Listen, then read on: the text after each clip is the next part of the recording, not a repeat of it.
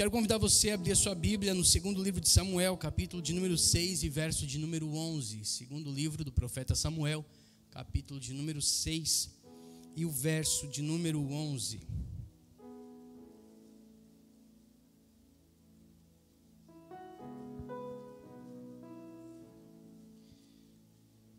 Segunda Samuel 6 e 11.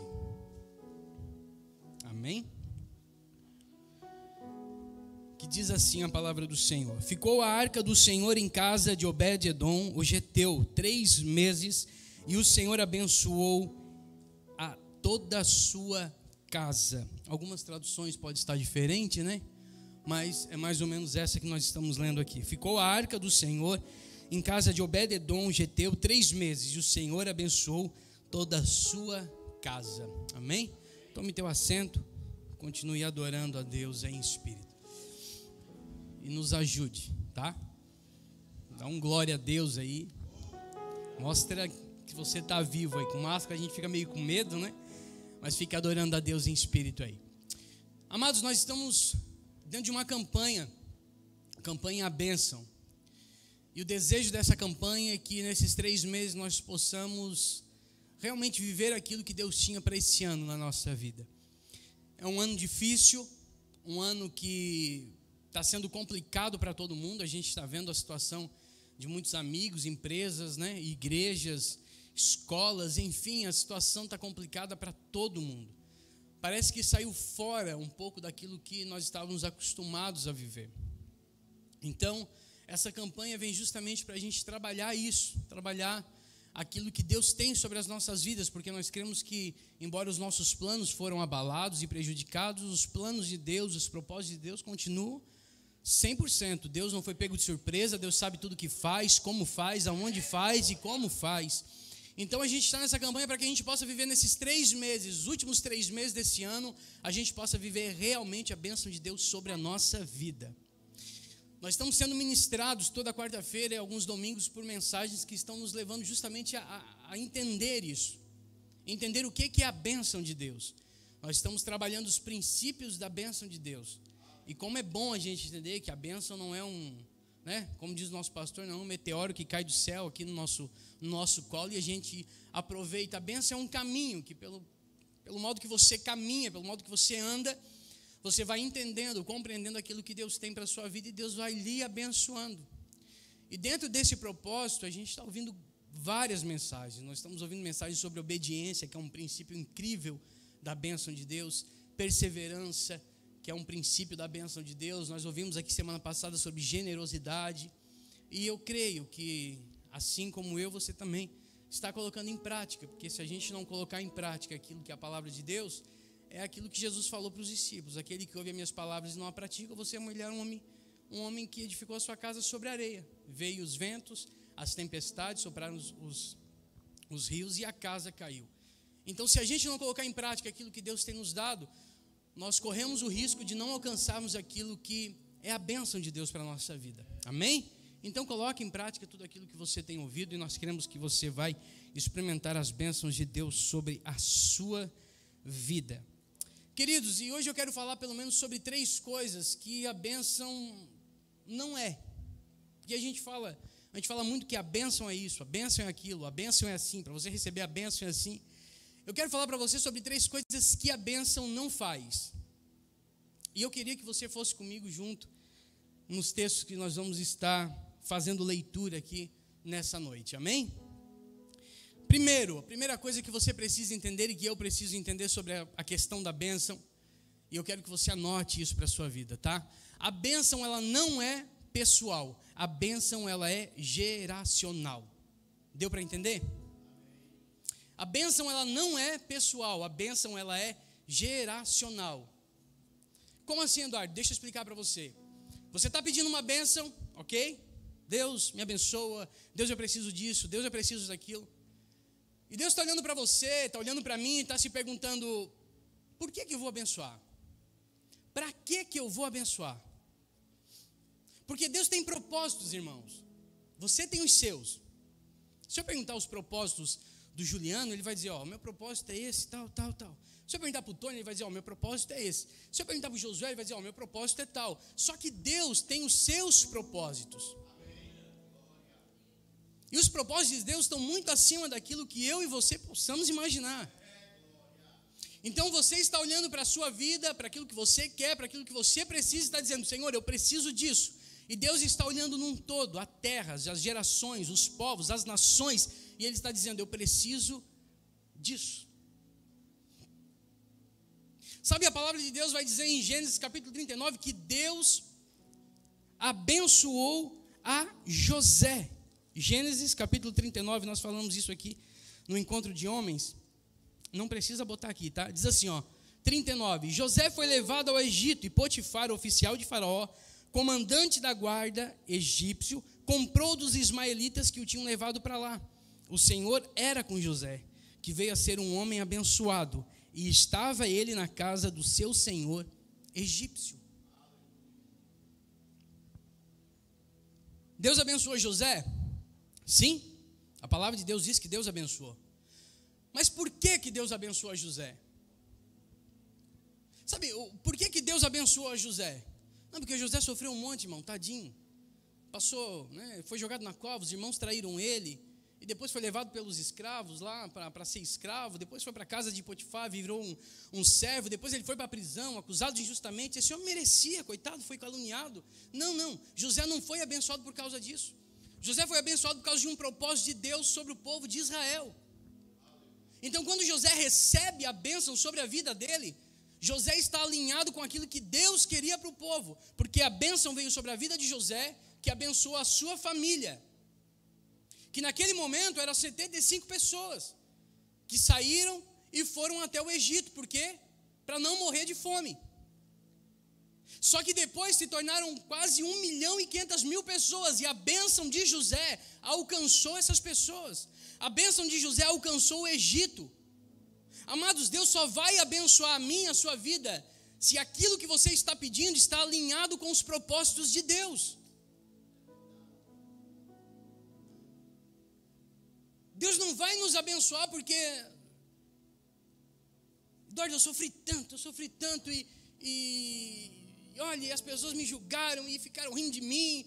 E agora o negócio é o seguinte, eu eu estou na benção. E quem te viu passar na prova e não te ajudou, quando veio você na benção, vai se arrepender. Não, irmão, Deus não faz isso. Deus não vai te dar bênção para você ficar olhando para as pessoas e dizer, diz, visse. Não quis estar comigo agora, olha aí, olha onde é que eu estou, estou na bênção. Não, Deus não faz isso. Ó, oh, tá vendo? Vocês não deram nada para mim quando eu cheguei aqui, mas olha só como é que eu estou. Agora vocês vão ver. Não, Deus não faz isso. Deus trabalha com propósitos. Deus trabalha com geração. Deus está olhando para você, mas está vendo uma geração de pessoas que podem ser tocadas através daquilo que Ele vai dar para você. Então Deus está olhando para Josué e Josué tem uns propósitos. Os propósitos dele estiver alinhado com os propósitos de Deus, sabe o que Deus vai fazer? Deus vai derramar as bênçãos, porque sabe que ele vai estar alinhado com os propósitos de Deus. Olha o que, que diz em João 15 e versículo de número 7. Abre lá para mim. Evangelho de João, capítulo de número 15, versículo de número 7. Olha só o que, que diz a palavra de Deus. Conseguiu abrir? Se quiser colocar aqui. Isso. Olha só. Se vozes estiverdes em mim, e as minhas palavras estiverem em vós, pedireis tudo o que quiseres, irmão, tudo o que quiseres. É bênção ou não é? É bênção. Tudo o que eu quiser é bênção. Imagina Deus chegar para você e dizer: vem cá, pede tudo o que você quer. O que você pediria? Só que o segredo está: se vozes estiverdes em mim. Se você estiver em Deus, você não vai pedir nada egoísta para você. Você não vai dizer, Deus, me dá uma casa. Deus, me dá um carro. Para quê? Ah, só para mim ter. A melhor casa do bairro, o melhor carro do bairro. Só para mim ter a melhor casa da família, a maior casa da família, o melhor salário da família. Deus não trabalha com isso. Deus trabalha com um propósito. Ele está dizendo: se vós estiverdes em mim e as minhas palavras estiverem em vós, pedireis tudo o que quiseres e vos será concedido. Sabe um exemplo lindo disso? É a vida de Salomão. Salomão vai tomar o reino, vai assentar no trono. E Deus se agradou de Salomão, irmão. Deus, irmão, se Deus se agradar de nós, sai da frente. A palavra diz que Deus se agradou de Salomão e ele aparece para Salomão e diz: Salomão, pede tudo o que você quiser. Pede. Irmão, pensa. Para para pensar um pouco. Se Deus chegasse hoje lá no teu quarto, você fazendo o seu secreto com Deus e dissesse assim: Mandrianinha, pede. O que tu pedir vai ser dado. se você não tem um coração egoísta, se você não está pensando só em você, se você está vivendo o Evangelho ligado em Deus e Deus está sobre a sua vida, você vai fazer como fez Salomão: Senhor, me dá sabedoria para que eu possa administrar o teu povo. Olha que coisa linda.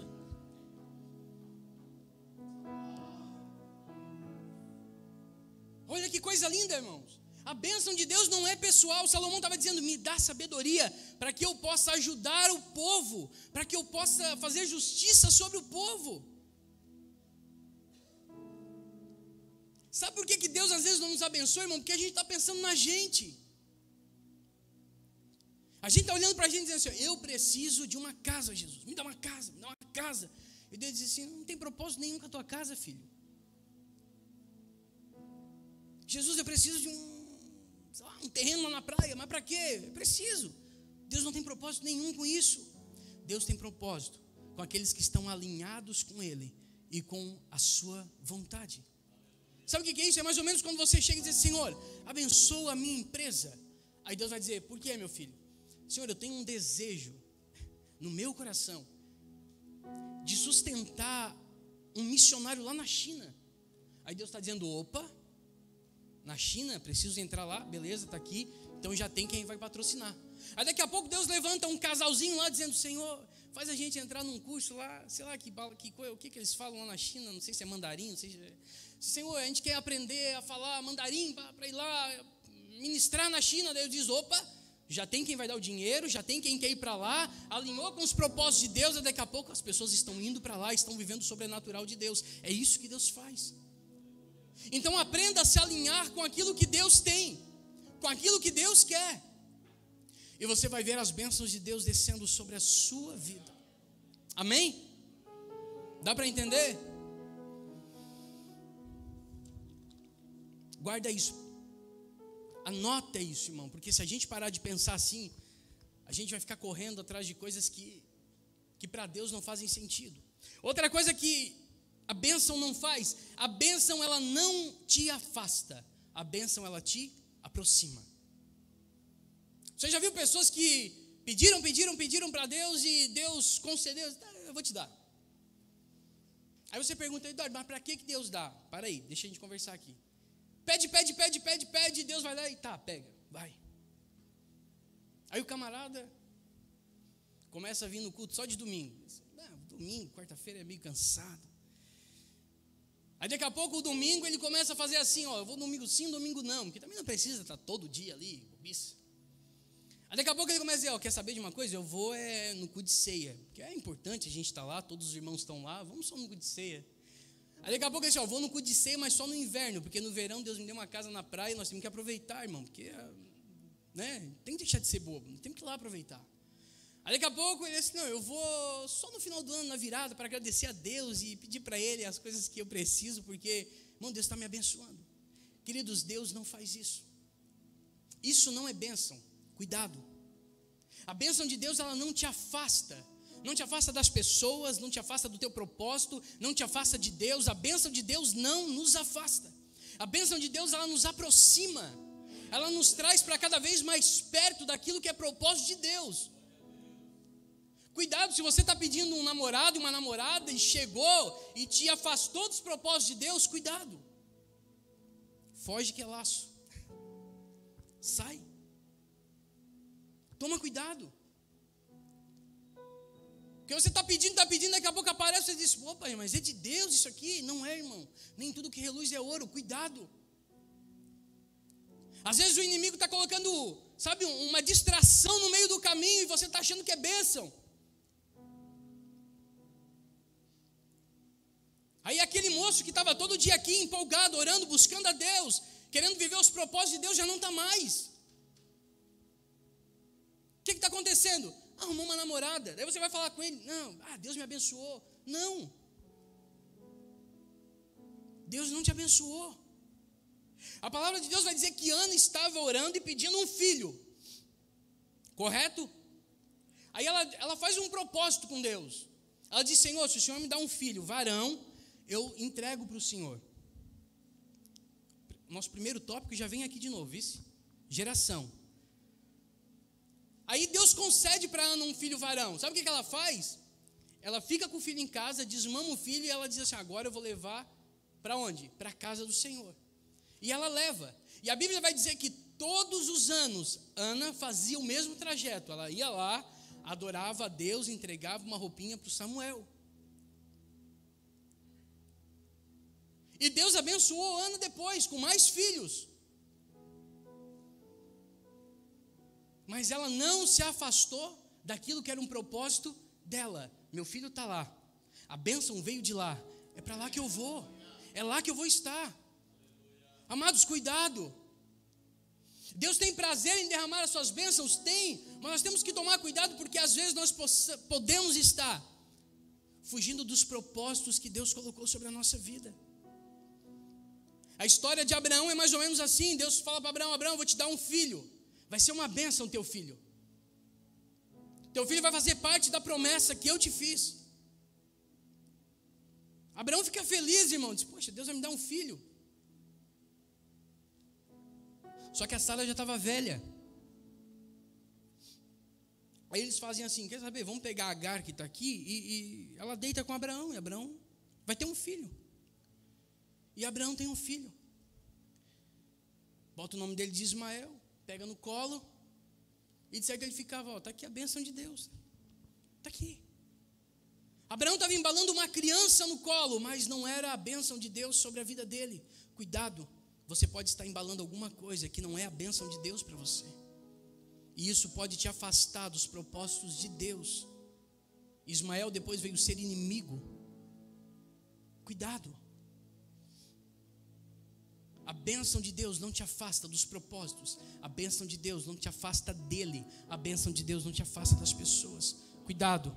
Quando você começar a se afastar daquilo que era propósito sobre a sua vida, liga o alerta, diz: opa, preciso voltar. Não é por aqui o caminho. Retorna. E uma terceira coisa que a bênção. E aqui não é nem a bênção, irmão. Aqui é o que a gente pensa da bênção. Sabe, às vezes a gente pensa que a bênção ou o resultado daquilo que Deus está nos dando é o essencial. Sabe, uma coisa que eu aprendi é que a bênção não está nas conquistas. Para resumir, a bênção não está na bênção, a bênção está na presença. Dá para entender isso? A bênção não está nas conquistas. Você conseguiu uma casa, legal, a bênção não está aí. Conseguiu um carro, legal, a bênção não está aí. Você casou, que benção, irmão, mas a bênção não está aí. Você conseguiu um emprego melhor, Parabéns, mas a bênção não está aí. Onde é que está a bênção? A bênção está na presença de Deus. A bênção sempre vai estar na presença. E eu e você precisamos aprender a entender isso, porque senão a gente vive movidos à bênção.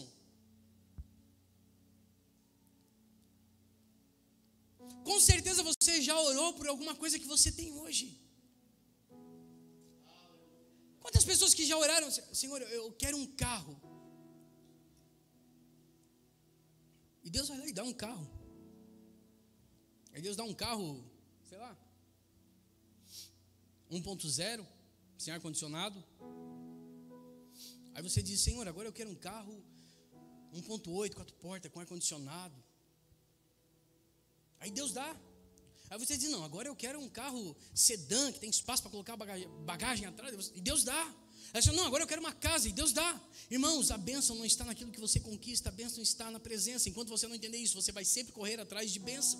Você vai chegar num lugar e vai dizer, que bom, é legal, mas agora eu quero outra coisa. E Deus vai dizer, poxa, mas você não pediu isso, pedi, mas agora eu não quero mais, eu quero outra bênção. E nós vamos correndo atrás de bênção e atrás de bênção, e nós ficamos movidos a sete passos de vitória, sete noites de conquista, sete semanas para a sua bênção, e a gente acaba se preocupando com a bênção e acaba desprezando a presença de Deus.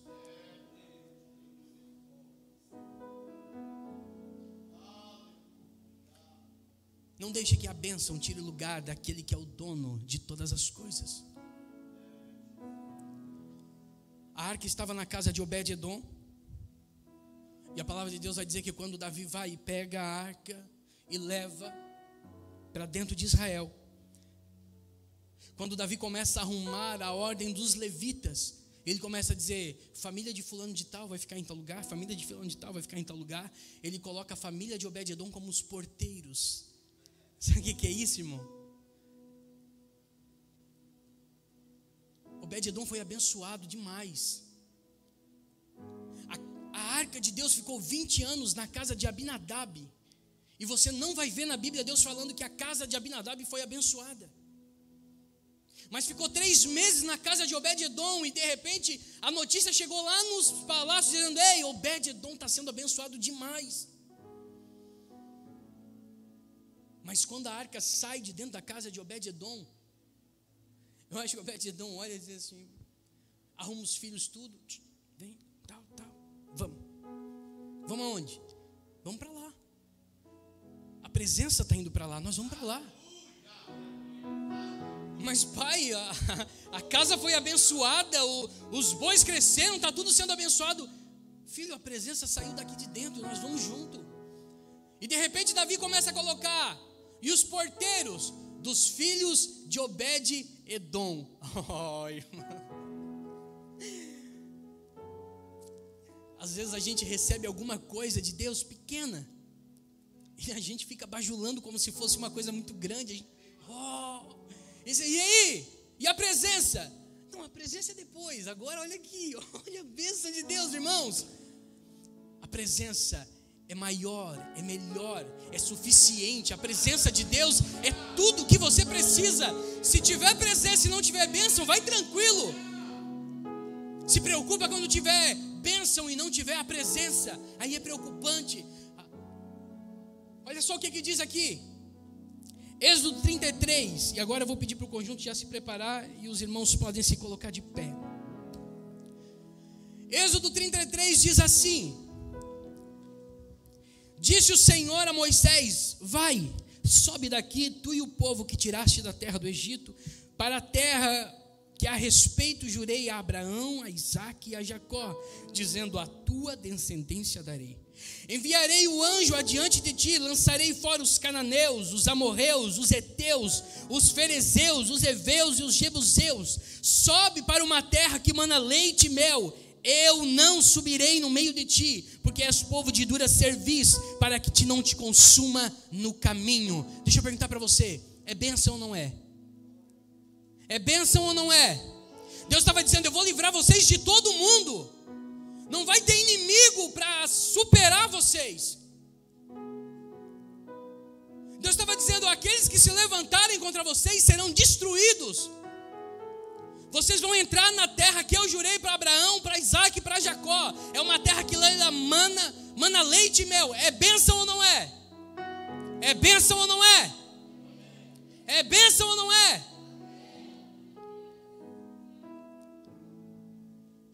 Só que Deus estava dizendo: Eu não vou com vocês. Vai.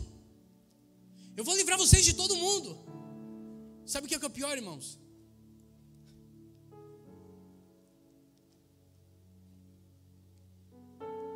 Que Deus está falando assim, ei, o ministério que eu prometi para você eu vou dar. As coisas que eu prometi para você eu vou dar, eu vou te abençoar financeiramente, você vai ser abençoado. Eu vou te dar filhos, você vai ser próspero onde você pisar. Eu vou fazer tudo o que você quiser, mas só vai. Eu não vou mais com vocês. Pode ir. Faz o que vocês quiserem da vida de vocês, faz como vocês quiserem. Eu vou, eu vou cumprir o que eu prometi.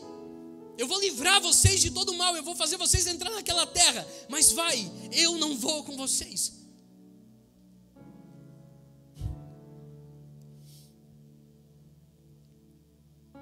E o pior é que tem gente que quer ir.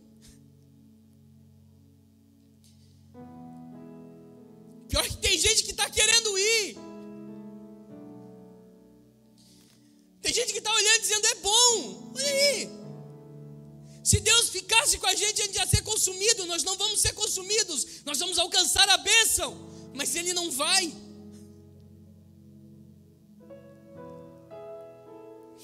Me lembro de Davi. Vamos, pensa num homem abençoado. Davi era rei, poderoso. Aí ele peca. Aí ele faz uma oração de Senhor, eu pequei. Eu sei que eu tenho palácio, eu sei que eu tenho a coroa, eu sei que eu tenho o cetro, eu sei que eu estou no trono, mas eu troco tudo pela tua presença. Se o Senhor quiser tirar o trono, pode tirar, eu não estou nem aí, eu não quero saber de trono. Se o Senhor quiser tirar a coroa, pode tirar. Se as pessoas forem rir, não tem problema. Eu quero a tua presença. Oh.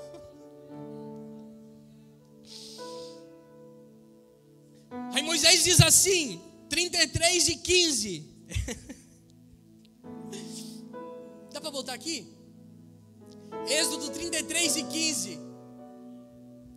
Moisés diz assim: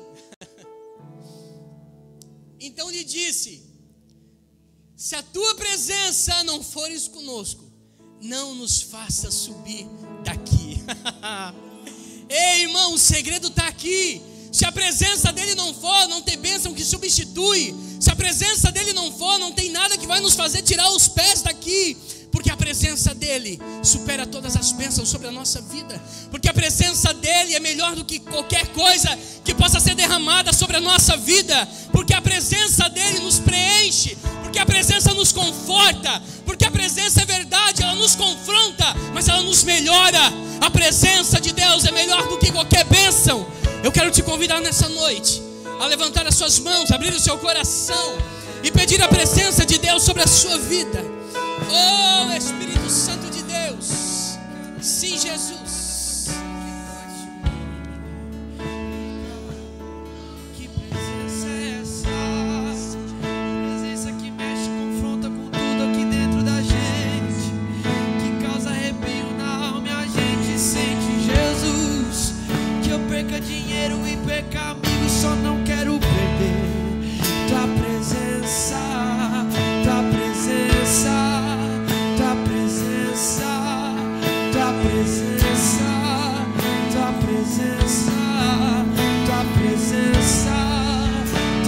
Tua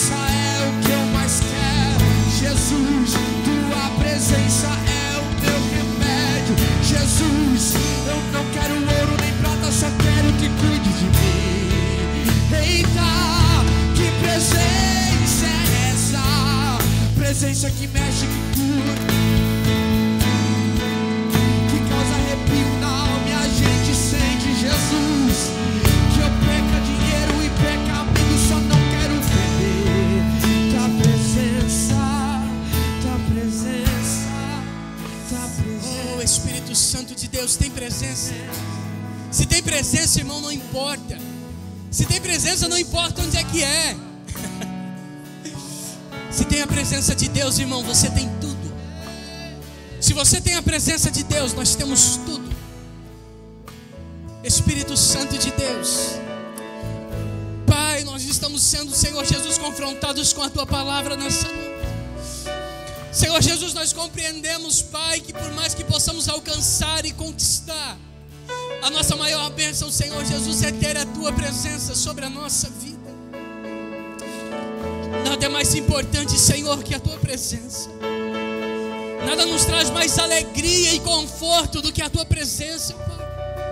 Espírito Santo de Deus, nessa noite nós queremos colocar, Senhor Jesus, diante de Ti, sim, os nossos propósitos, os nossos caminhos, mas mais do que tudo, Senhor Jesus, nós queremos ter a Tua presença conosco. No meio das tempestades, nós sabemos que a Tua presença, Senhor Jesus, é o que nós precisamos. No meio do deserto, nós sabemos que a Tua presença é aquilo que nos traz refrigério. No meio das lutas, nós sabemos que a Tua presença nos traz vitória. Pai, nós não queremos mais nada, nós só queremos a tua presença, nós só precisamos da tua presença. Então, não nos faça sair daqui, não nos faça dar nenhum passo, não nos faça tomar decisões sem a tua presença, mas nos orienta, mas esteja conosco, mas nos conforta, Espírito Santo de Deus, com a tua presença nessa noite. Nós colocamos, Pai, nas tuas mãos, a tua igreja, Senhor Jesus, se rende diante de ti Sim, Espírito Santo de Deus.